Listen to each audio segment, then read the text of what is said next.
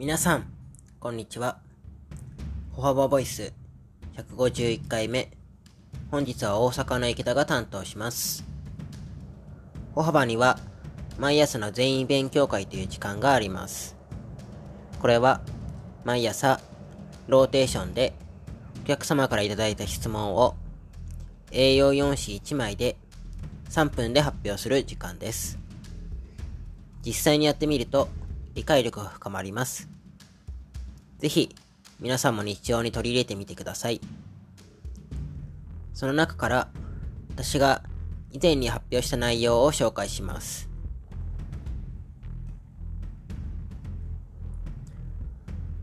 質問。私が亡くなったら2代目に全財産を渡す約束をしています。どうすればいいですか？答えとして、実質証書遺言保管制度という方法があります。実質証書遺言保管制度とは、遺言者が実質した遺言書を法務局が預かる2020年7月10日に始まった新しい制度です。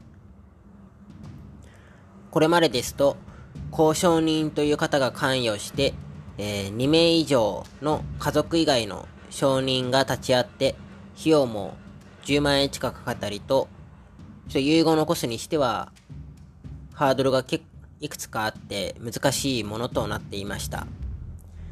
実質証書遺言保管制度ですと、遺言書を書いて法務局に持っていくっていう、ほぼそれだけなので、かなり遺言が身近になった新しい制度かなと思っています。